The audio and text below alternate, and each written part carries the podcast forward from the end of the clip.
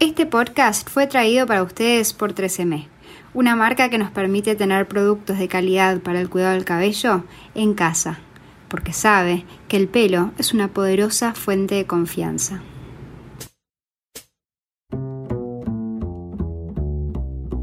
Hola, mi nombre es Camila Galfione, soy diseñadora y comunicadora de modas y emprendedora del blog The Strawberry Blonde. Bienvenidos a mi podcast, un espacio dedicado a promover la moda latinoamericana y el emprendimiento.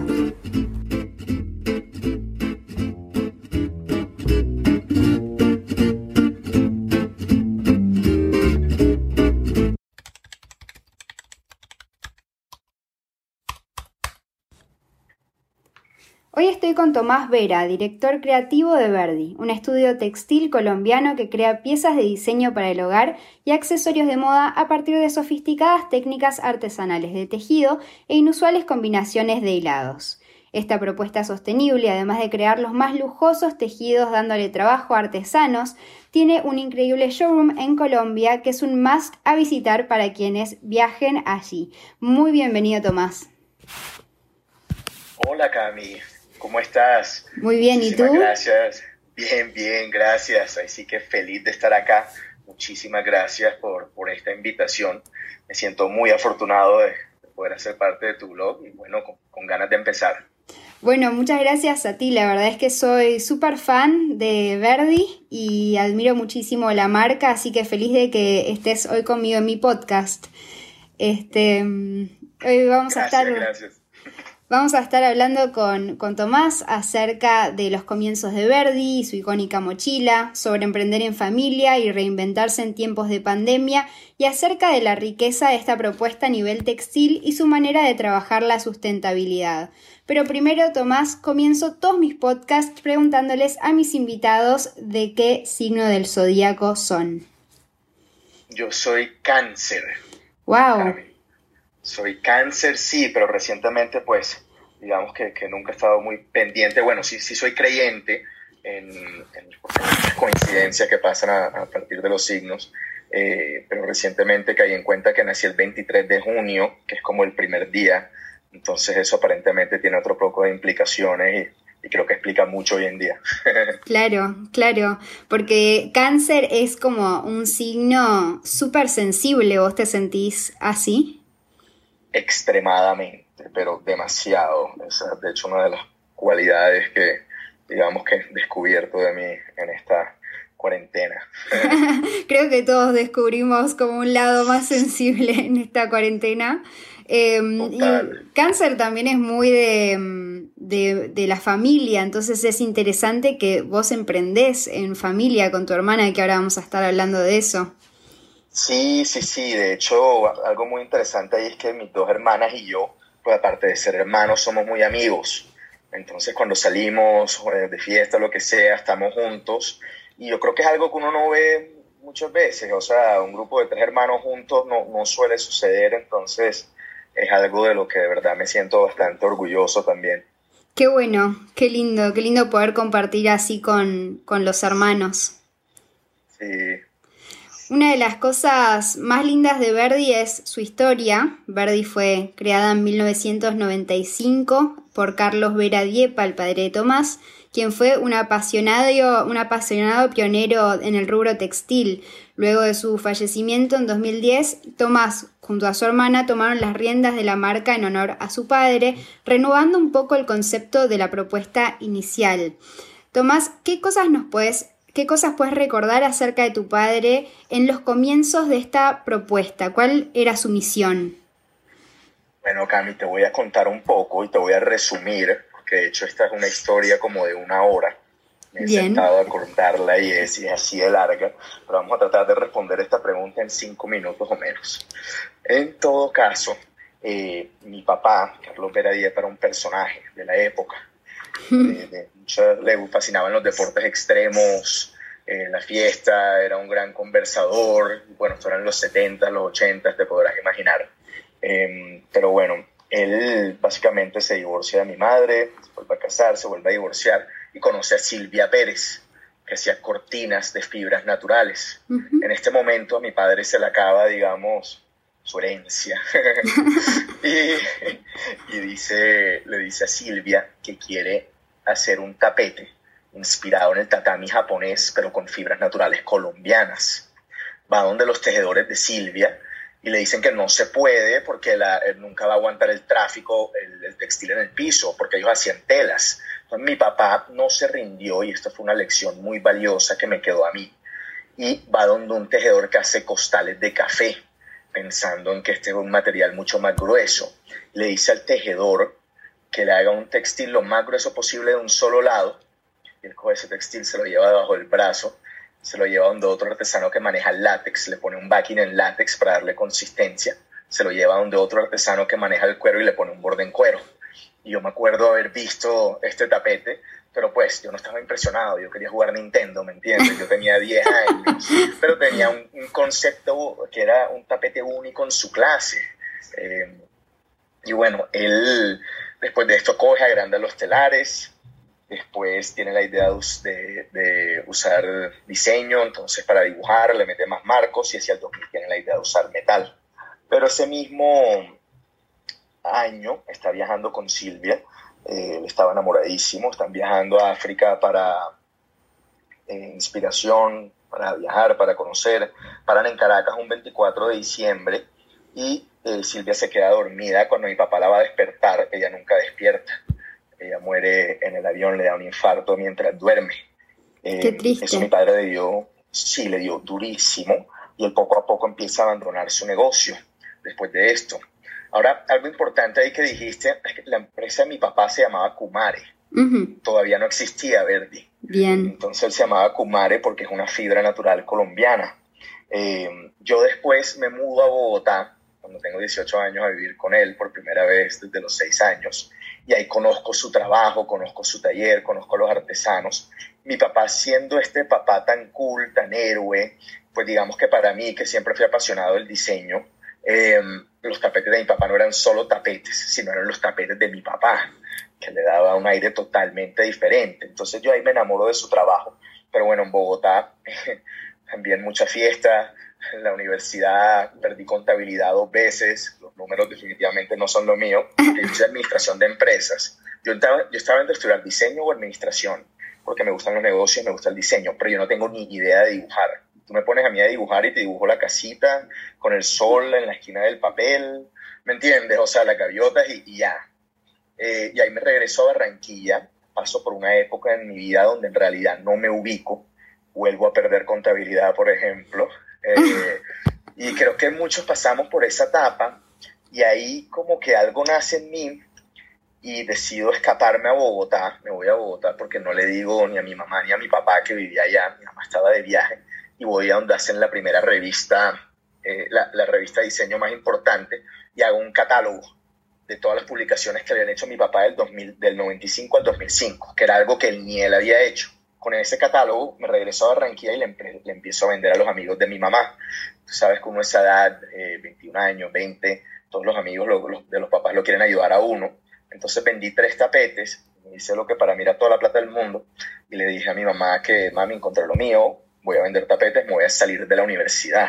Imagínate, casi le da algo, nervous breakdown, eso fue que no, que vamos para el psicólogo, y yo, bueno, vamos al psicólogo. Y bueno, para no alargarte el tiempo, terminé negociando con mi mamá, me fui a Europa a estudiar, eh, regreso, eh, pero cuando me fui a Europa, ya yo llevaba todo el tema de los tapetes en mi cabeza.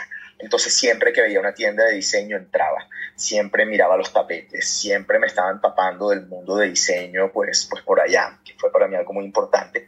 Y después llega la crisis, estoy en Londres y decido regresarme a Colombia. Esta fue la crisis del 2007, me regreso creo que en el 2009.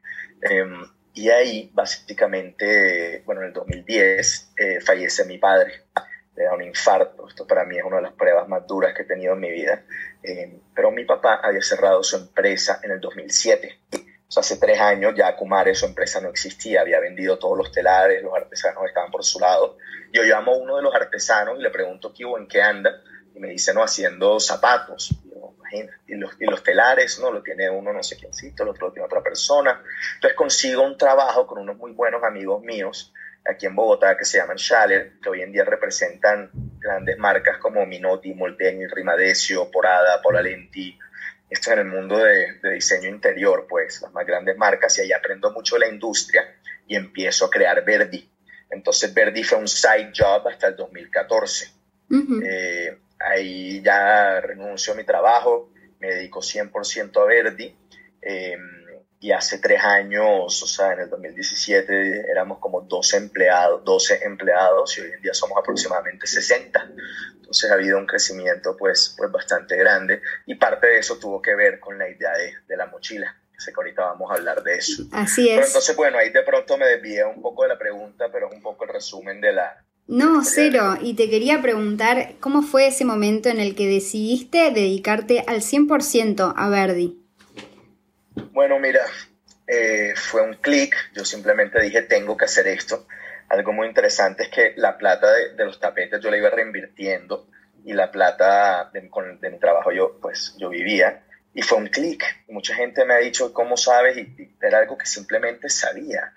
Y una de las cosas, pues, de crear, de emprender, es ir dando paso a paso, pasito pasito, pasito, pasito, poco a poco, y en ese momento llegué al paso donde tenía que renunciar y dedicarme 100% a lo mío.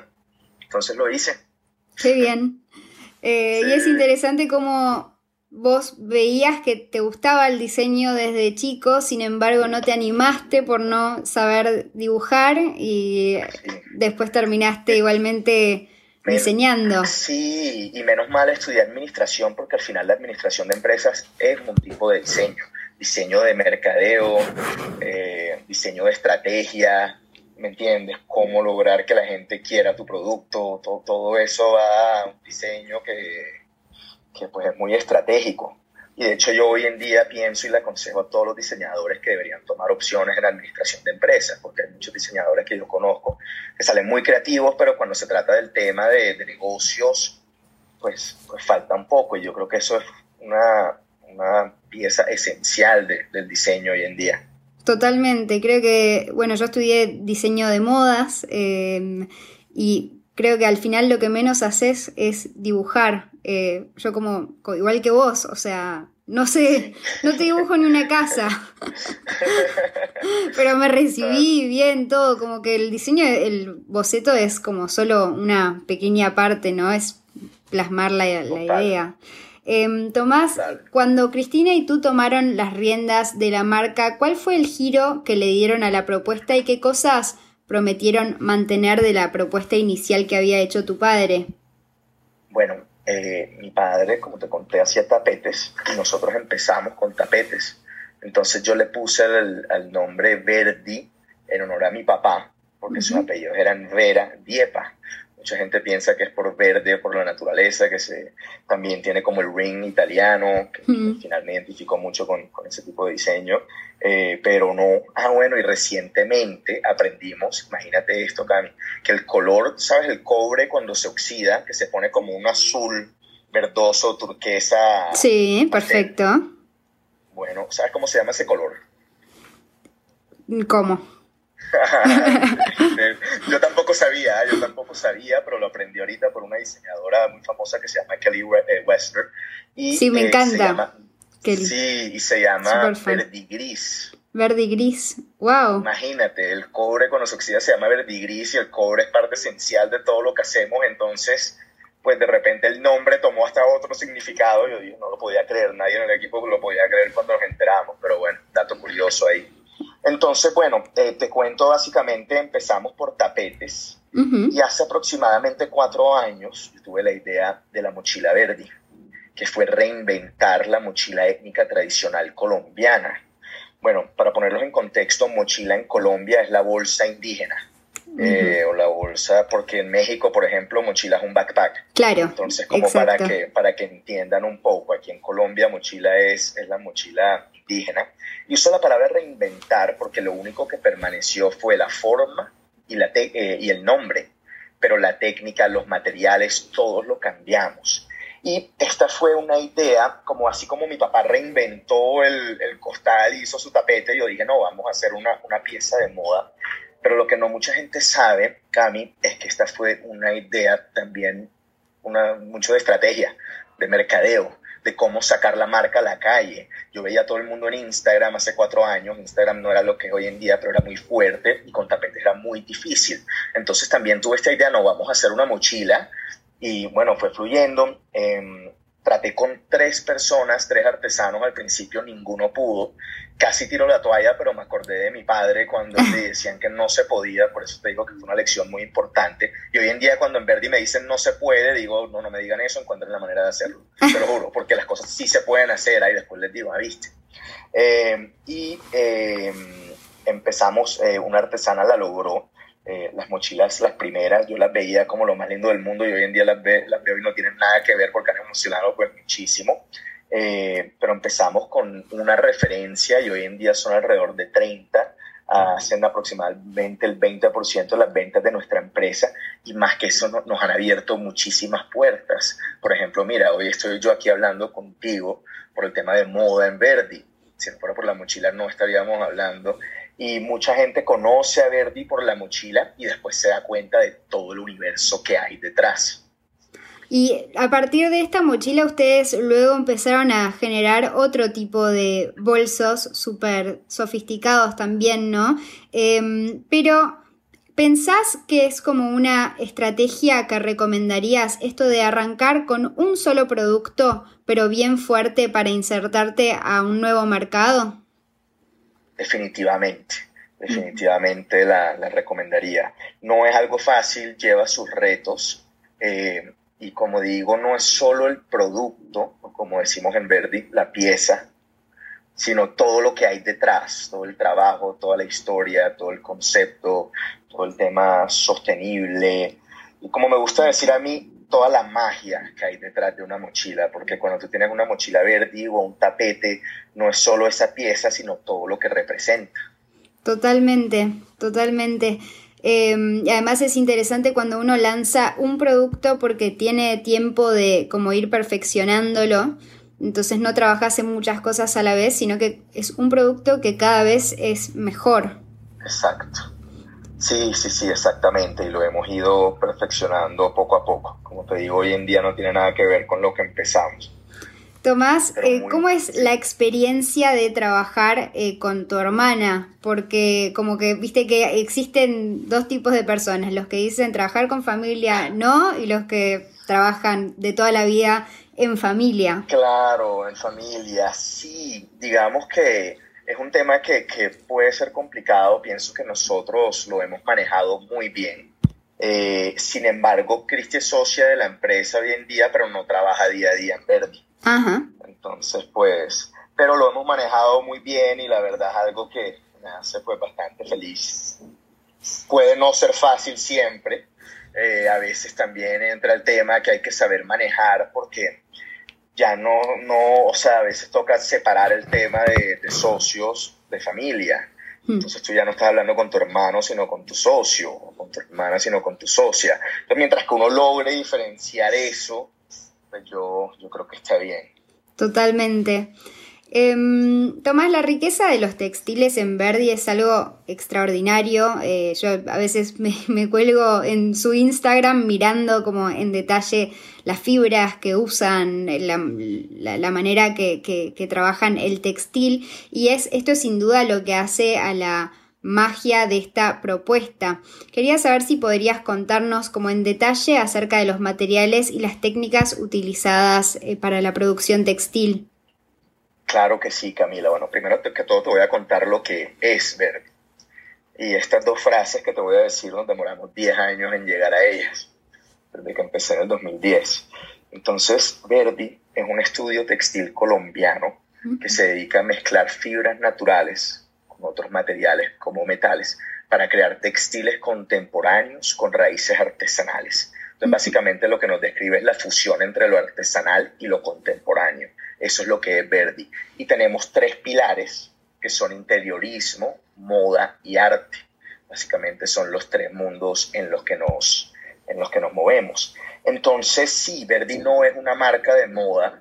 Eh, Verdi no es una marca que se dedica a hacer mochiles, no es una marca que se dedica a hacer tapetes. Es un estudio textil que tiene un universo eh, muy amplio en donde salen diferentes tipos de piezas, todas se, se relacionan, digamos, por la materialidad y los procesos que, que se usan. Em, pero yo creo que esto genera pues algo muy especial, algo muy único, eh, al no ser catalogados como, como ninguna de las anteriores. Entonces, es algo difícil de explicar, algo que la gente tiene que venir a conocer, pero yo creo que, por ejemplo, en el mundo de la moda, al no hacer una marca de moda, hace que todo sea aún más mágico. 100%, eh, totalmente. Y, Usamos, bueno, te cuento un poco sobre los materiales que usamos. Usamos metales como cobre, acero, metales bañados en plata, bronce. Eh, usamos ya fibras como eh, malla de pescar también para tejer. Las fibras naturales que usamos van a estar en el 95% de nuestros productos y es lo que nos conecta a Colombia y a Latinoamérica. Entonces usamos fibra de plátano, usamos fibra de cumare, eh, usamos alpaca, baby alpaca, que es la única fibra que no es colombiana, que la traemos de Perú. Usamos seda de gusano, eh, bueno, lana, crin de caballo. Pues ya interesante, extenso, digamos. Claro, y lo, y lo, interesante ahí es cómo lograr usar materiales eh, muy artesanales y separarse de alguna manera de una artesanía.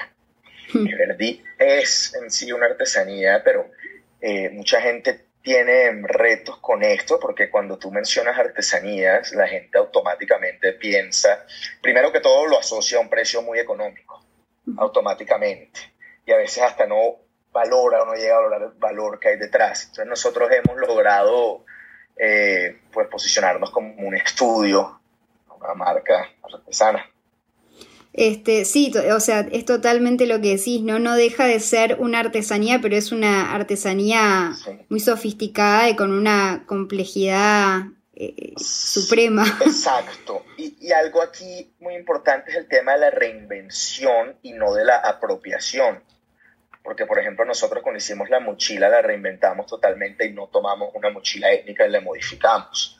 Entonces ya al separarse totalmente también pues de esta forma también uno, no llega a crear algo totalmente nuevo, pues genera mucho más valor.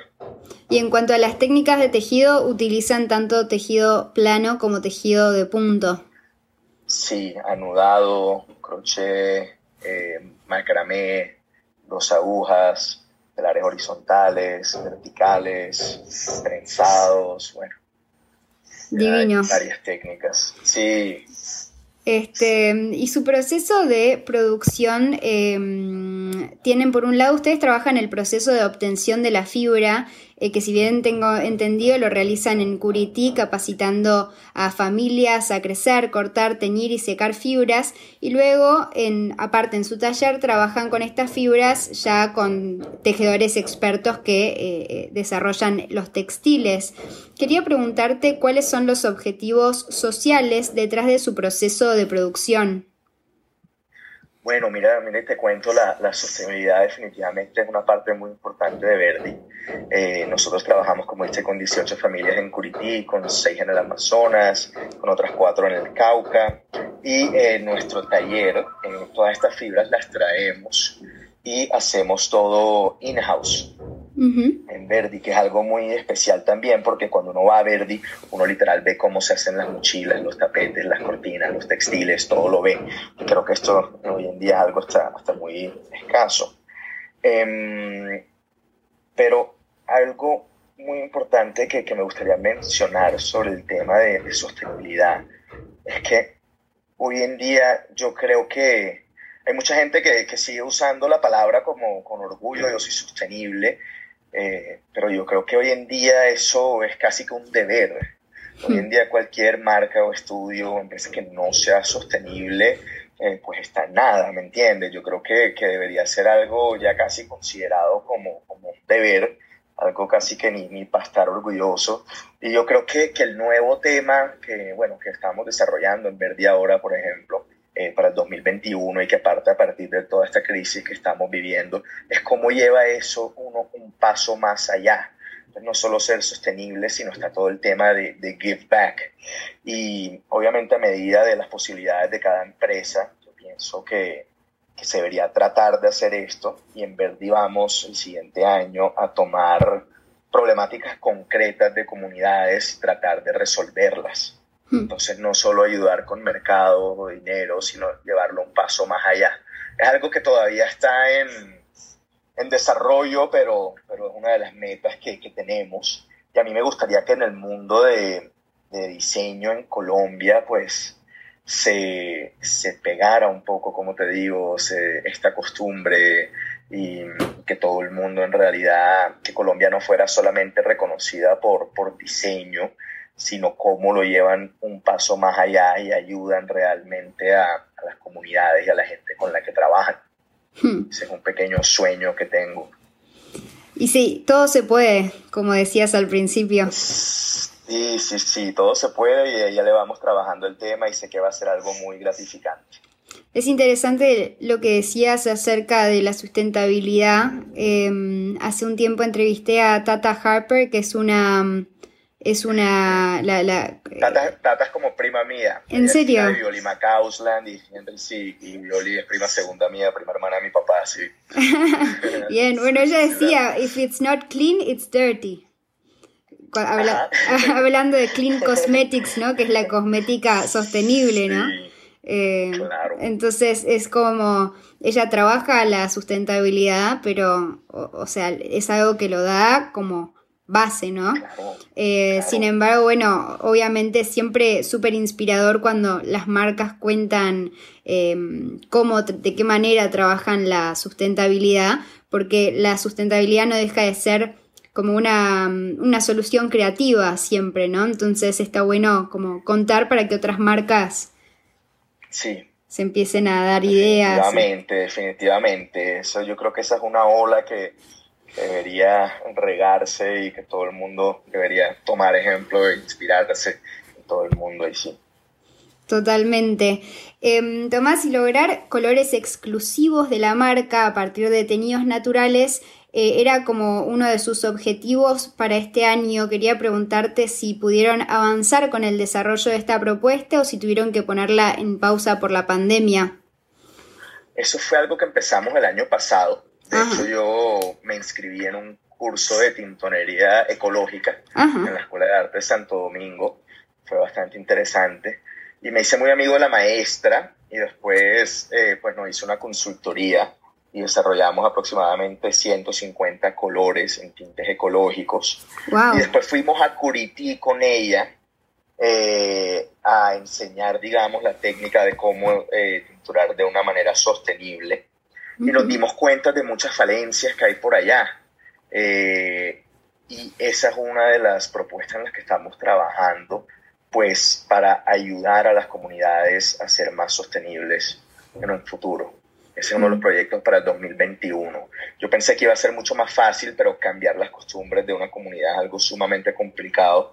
Entonces la idea es buscar apoyo, eh, tanto financiero como educacional en cuanto a universidades y montar un proyecto bien lindo que gira alrededor de todo eso. Hmm, qué importante, y qué importante poder darles estas oportunidades a, a, las personas con las que trabajan, ¿no? Darles como nuevas herramientas es lo más importante, creo yo. De verdad que, que sí llega un punto donde uno se da cuenta de la inigualdad que hay en este mundo y, hay que ver uno cómo hace para, aportar su, granito de arena, por más pequeño que sea. Totalmente. Em, recientemente publicaron un artículo en Forbes Colombia acerca de las 25 marcas más resilientes durante la pandemia y Verdi estaba entre ellas. Contanos acerca de las medidas que tomaron como marca durante la cuarentena. Sí, esto fue, fue una sorpresa bastante agradable. Eh, fuimos seleccionados sí, como una de las 25 empresas más resilientes de este 2020 en referencia pues a la crisis que está pasando en, el mundo. Eh, y bueno, te cuento básicamente, Cami, cuando todo esto empezó, eh, nosotros pues nos empezamos a preparar y una de las primeras cosas que dijimos fue vamos a comprar tapabocas pero nos dimos cuenta que ya no habían, ¿me entiendes? Ya por el pánico de la gente, todo, entonces la, la jefe del taller de confección de Verdi, eh, del departamento de confección, dijo, no, podemos conseguir la tela quirúrgica y los hacemos acá. Entonces yo dije, no, me parece una excelente idea, vamos a hacer los, los tapabocas. Pero hay que ir en cuenta que mucha gente no iba a poder hacer sus propios tapabocas. Entonces dije, miren, vamos a coger el 80% del departamento de confección de Verdi para hacer tapabocas y vamos a donarlos a otros talleres como nosotros que no puedan fabricar sus tapabocas. Y de repente empezaron a salir hospitales, fundaciones. Al final donamos 3.000 tapabocas, pues cada uno hecho a mano por nosotros, tomó un tiempo considerable. Sin embargo, más que los tapabocas, yo creo que se mandó un mensaje bastante positivo de lo que uno puede hacer, puede lograr hacer si no se preocupa solo por uno mismo, sino, sino por todos. Y es uno de los mensajes más importantes que hemos querido mandar en, este, en estos tiempos. Entonces, a esa campaña o esa iniciativa le, le pusimos Smiling Eyes, o mm. ojos sonrientes, un nombre que me encantó que, sacaron en nuestro departamento de, mercadeo. Y después eh, tuve otra, pues otra, ¿cómo se dice eso? Epifanía, otro despertar. A mí básicamente estaba un día haciendo ejercicio y por primera vez en mi vida, a mis 34 años, caí en cuenta de la responsabilidad que conlleva tener 60 empleados, un equipo de 60 personas, y más que todos por, por los artesanos yo decía, no, espérate, ¿qué pasa si, si, si, si las ventas paran? ¿Qué pasa si esta gente se queda sin empleo? ¿Me entiendes? Que, que al mm. final es el, equipo que lo ha llevado a uno donde está. Y ahí tuve un cambio de, de conciencia, de, de, metas. Me reuní con, con, nuestro gerente y con el financiero y dijimos, no, la meta para ver de este año, de 2020, ya no va a ser numérica, eh, o de pronto de, de otro tipo de número, llamémoslo, eh, va a ser mantener a todos nuestros empleados con nosotros, cueste lo que cueste. Eh, y de hecho, subí un video a Instagram, que yo no soy de subir videos, eh, pero se mandó nuevamente otro mensaje muy positivo, se volvió medio viral, la gente lo compartió muchísimo. Y, y al final, pues gracias a Dios nos ha ido bien, hemos logrado cumplir esa promesa, pero nuevamente pienso que, que en estos tiempos preocuparse pues por uno no, no es lo ideal, no es la manera correcta, toca preocuparse por, por todos. obviamente cada empresa en sus posibilidades, pues porque definitivamente hay industrias que básicamente no tienen opción. Pero, pero sí pienso que ante todo, pues toca preocuparse por, por la gente que está a nuestro alrededor y que nos ha ayudado. Hmm, totalmente. Y había leído en su web el, nombre de la campaña Smiling Eyes y me pareció tan original. Dije, ay, ¿cómo, cómo esto no se le ocurrió a nadie antes? Como lo leí fue como tan claro. sí, sí, es, bueno por, sí, por, por, eso fue que nos seleccionaron en Forbes. Este, además me me empecé a reír porque me, empecé a dar cuenta de que hay personas que sonríen con los ojos y hay otras personas que no sonríen con los ojos. Entonces esas personas las ves de tapabocas y no entendés como si te están diciendo bien, si te están un poco estresados, o sea, es como que es, es impresionante como hay gente que tiene la expresión en los ojos y otra que carece totalmente de esa expresión como ahí. Sí, total, total, así es. Este, mm, bueno, hablamos ya de la mochila Verdi, que fue como una de las cosas que los posicionó en, el rubro de la moda, ¿no? Antes eran una marca exclusivamente como más de arte y, piezas para el hogar, y ahora eh, se introdujeron a la, a la moda con esta mochila y además hicieron luego una colaboración para Joana Ortiz, que sin duda fue otra manera de posicionarse en la industria de la moda y quería preguntarte qué fue lo más enriquecedor de esta experiencia. Bueno, eso fue, fue algo que, un proyecto que llevó a cabo mi hermana Cristi. Eh, le mandó una mochila a, Johanna, a ella le encantó. Fuimos a Cali enseguida a visitarla y ahí enseguida se empezó a hablar de la colaboración y ella cogió, le dio su toque, le agregó la borla, también le puso algo de su magia eh, bueno, yo quiero decir que Joana es una de las diseñadoras o las personas de la moda en Colombia que yo más admiro. Para nosotros fue algo realmente increíble porque fuimos primera, primer estudio, digamos, en, hacer una colaboración con Johanna, pues, pues colombianos. Eh, y no, eso nos abrió muchas puertas, eh, nos llevó a modo operandi, después también oyeron de nosotros en Neta Porter. Y pues siendo el mundo de la moda algo tan nuevo para nosotros, yo creo que esto fue un, un lanzamiento increíble. Estuvimos en Nueva York con ella en el lanzamiento. Fue una experiencia realmente enriquecedora y un acercamiento hacia el mundo de la moda increíble. Que el mundo de la moda nunca ha sido lo mío realmente, ¿ah? O sea, yo conozco y sé y me gusta, pero no es... Yo, a mí me gusta más el tema del arte, diseño, pero, pero pues bueno, se fue, un acercamiento increíble, la verdad. Bueno, esos son aportes eh, muy interesantes siempre a la industria de la moda, ¿no? Cuando las personas que aportan a la moda no son necesariamente de la moda, porque vienen con, otra visión, con otra cabeza, eh, creo que es súper enriquecedor, ¿no? Em, Total. Sí, sí, sí, definitivamente.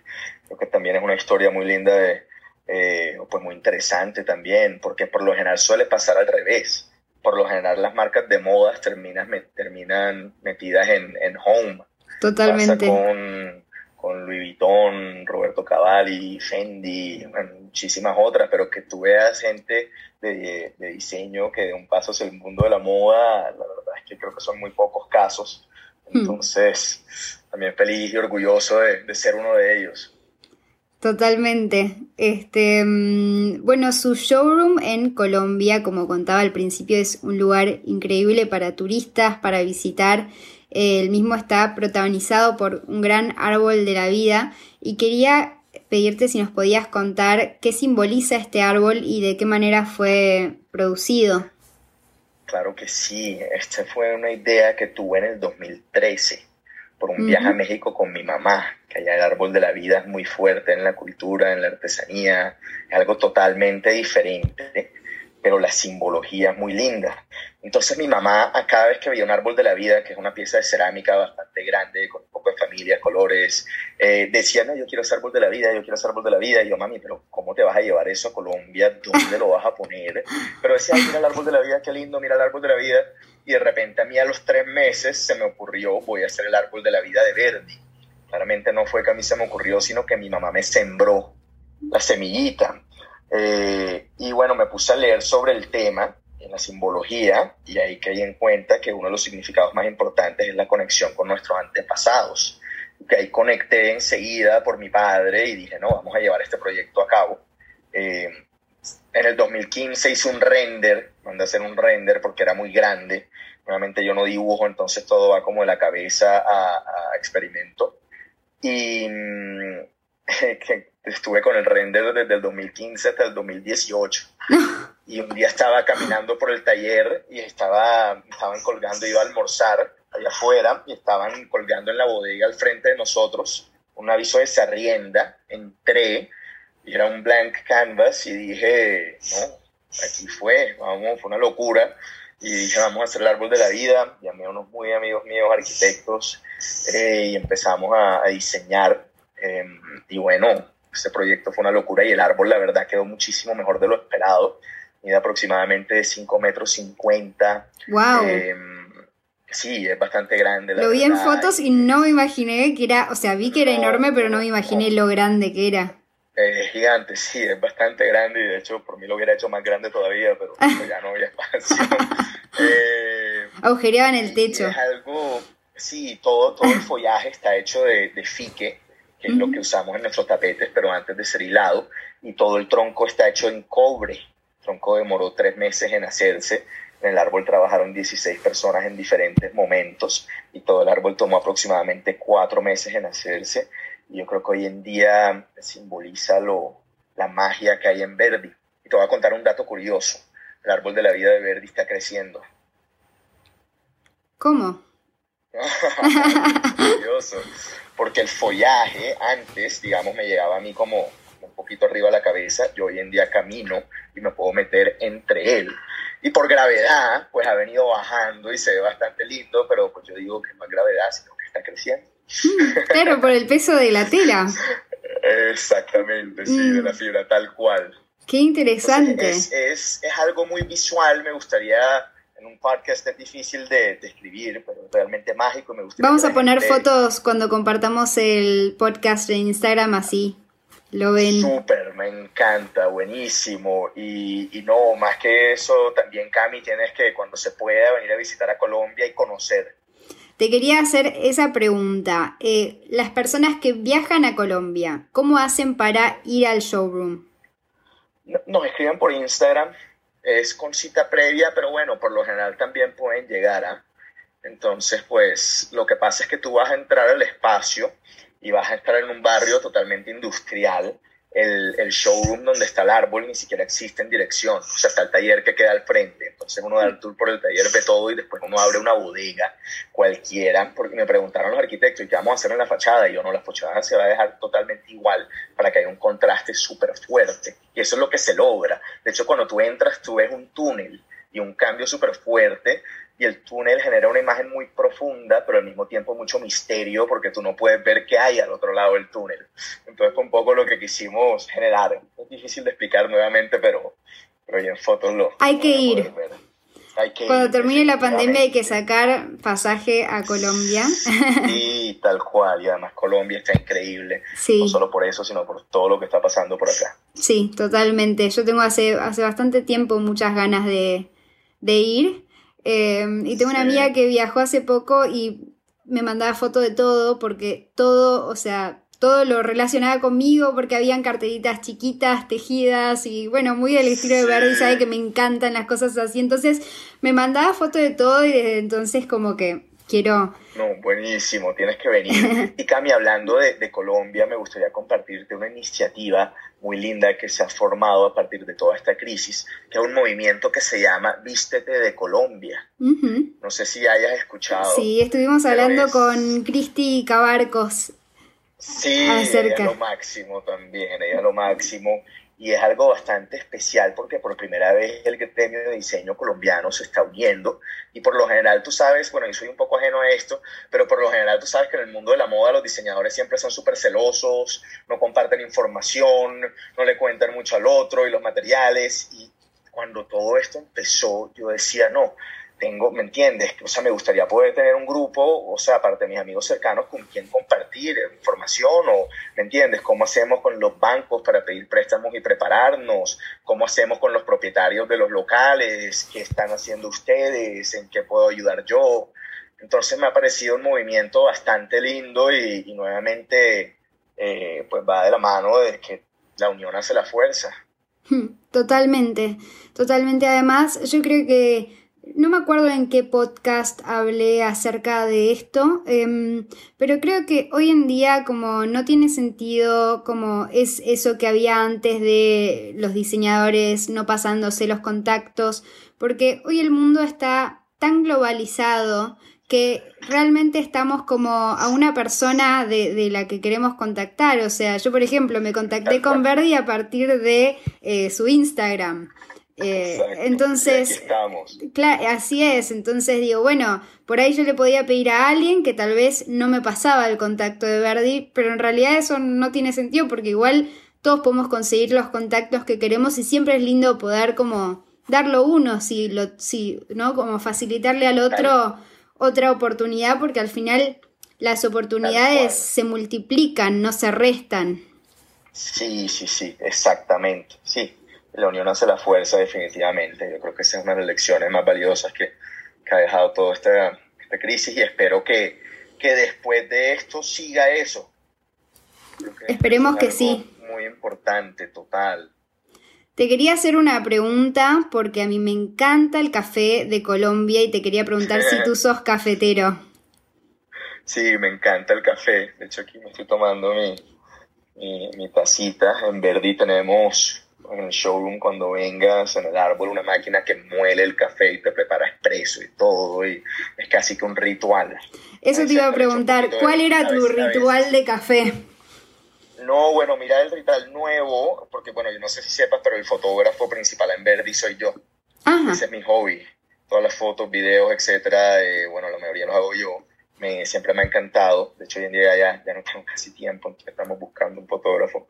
Pero entonces, cuando voy a tomar fotos en el showroom, me preparo un vaso, le echo bastante hielo, le echo un shot de ron la hechicera, un ron colombiano que me encanta, no sé si lo conoces, y después le pongo un espresso encima y no sabes. Que es como un, un correcto. Sí, sí, sí, pero buenísimo, sin azúcar, sin nada, sin leche y te prende un poco, no, Entonces ese ahora mismo es, y de resto pues me tomo un café por la mañana y rara vez uno por la tarde, trato de no hacerlo porque me, me acelera bastante. Claro. Entonces trato, sí, solo, pero uno por la mañana y me lo disfruto con toda. Qué importante. Em, sí. Tomás, ¿cuáles son los planes a futuro de Verdi? Bueno, hay muchísimos planes, eh, sin embargo yo creo que para, para resumirlo es la internacionalización de nuestro estudio. Una de nuestras metas es volvernos un referente de diseño latinoamericano, que cuando se trata de diseño de interiorismo, pues al final hay muy pocos eh, referentes, no, no es como, como en el mundo de la moda. Entonces queremos lograr eh, pues ser eso. Y esa es la meta para este año. Eh, bueno, somos el primer estudio en ser admitido al Salón del Móvil en Milán que pues eso para mí siempre ha sido un sueño, he ido como seis veces y de repente este año entramos. Eh, eso se, se, se, pospuso para el siguiente año, pero básicamente esa es la, la meta en Verdi, llevar nuestro trabajo al mundo. Hmm.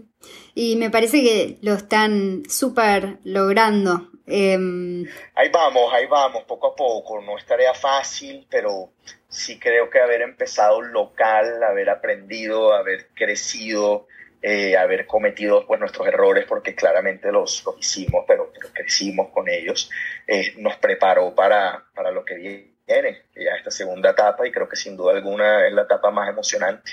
Totalmente. Em, Tomás, termino todos mis podcasts pidiéndoles a mis invitados una recomendación que puede ser un libro, un podcast, un café, cualquier cosa. Imagínate un poco fuera de que te cuento. Bueno, Cami, yo creo que la recomendación que yo puedo dar es un poco profunda, pero yo siempre he sido una persona muy dedicada a mi trabajo. Verdi para mí no ha solo, no ha solo sido un trabajo, sino que ha sido un proyecto de vida y en realidad le he metido todo a, a esto. Y yo creo que hay un momento en la vida cuando uno tiene que caer en cuenta que el trabajo no lo es todo. Que aparte de Verdi hay muchas cosas, que están las relaciones, que está la relación con la pareja de uno, que es algo definitivamente muy importante, que está la relación con la familia, con los amigos, y que más allá de eso, lo más importante está la relación consigo mismo y el tema es esa famosa frase de encontrarse a sí mismo y todo este rollo espiritual, eh, pues yo creo que esa es la más difícil de, de, las tres esferas de la vida que te menciono, que son el trabajo, las relaciones y uno mismo. Y creo que uno tiene que saber balancear, dividir y sacar tiempo, tanto como para la pareja, como para uno mismo, como para su trabajo, y no dejarse llevar por, por ninguna de las tres. Entonces creo que ese sería un poco mi, recomendación. Me encanta. No fácil, pero, pero ahí va, va llegando en la vida. Me encanta, una súper recomendación que, que, a veces se nos olvida, ¿no? sí, tal cual, tal cual. Este, sobre todo a los emprendedores, ¿no? Que, que estamos. Exacto. Que confundimos trabajo con, con vida feliz. sí, sí, sí, sí, sí. Entonces, sí. Yo creo que ese tema da para otro podcast. totalmente. Te invito a la próxima temporada y charlamos acerca del equilibrio de la vida. Exacto, exacto, me encanta. Así que bueno, Tomás, muchas gracias por estar conmigo en mi podcast hoy. Bueno, no, de verdad, Cami, muchas gracias a ti espero algún día también poder ir por allá y conocer y nuevamente invitadísima.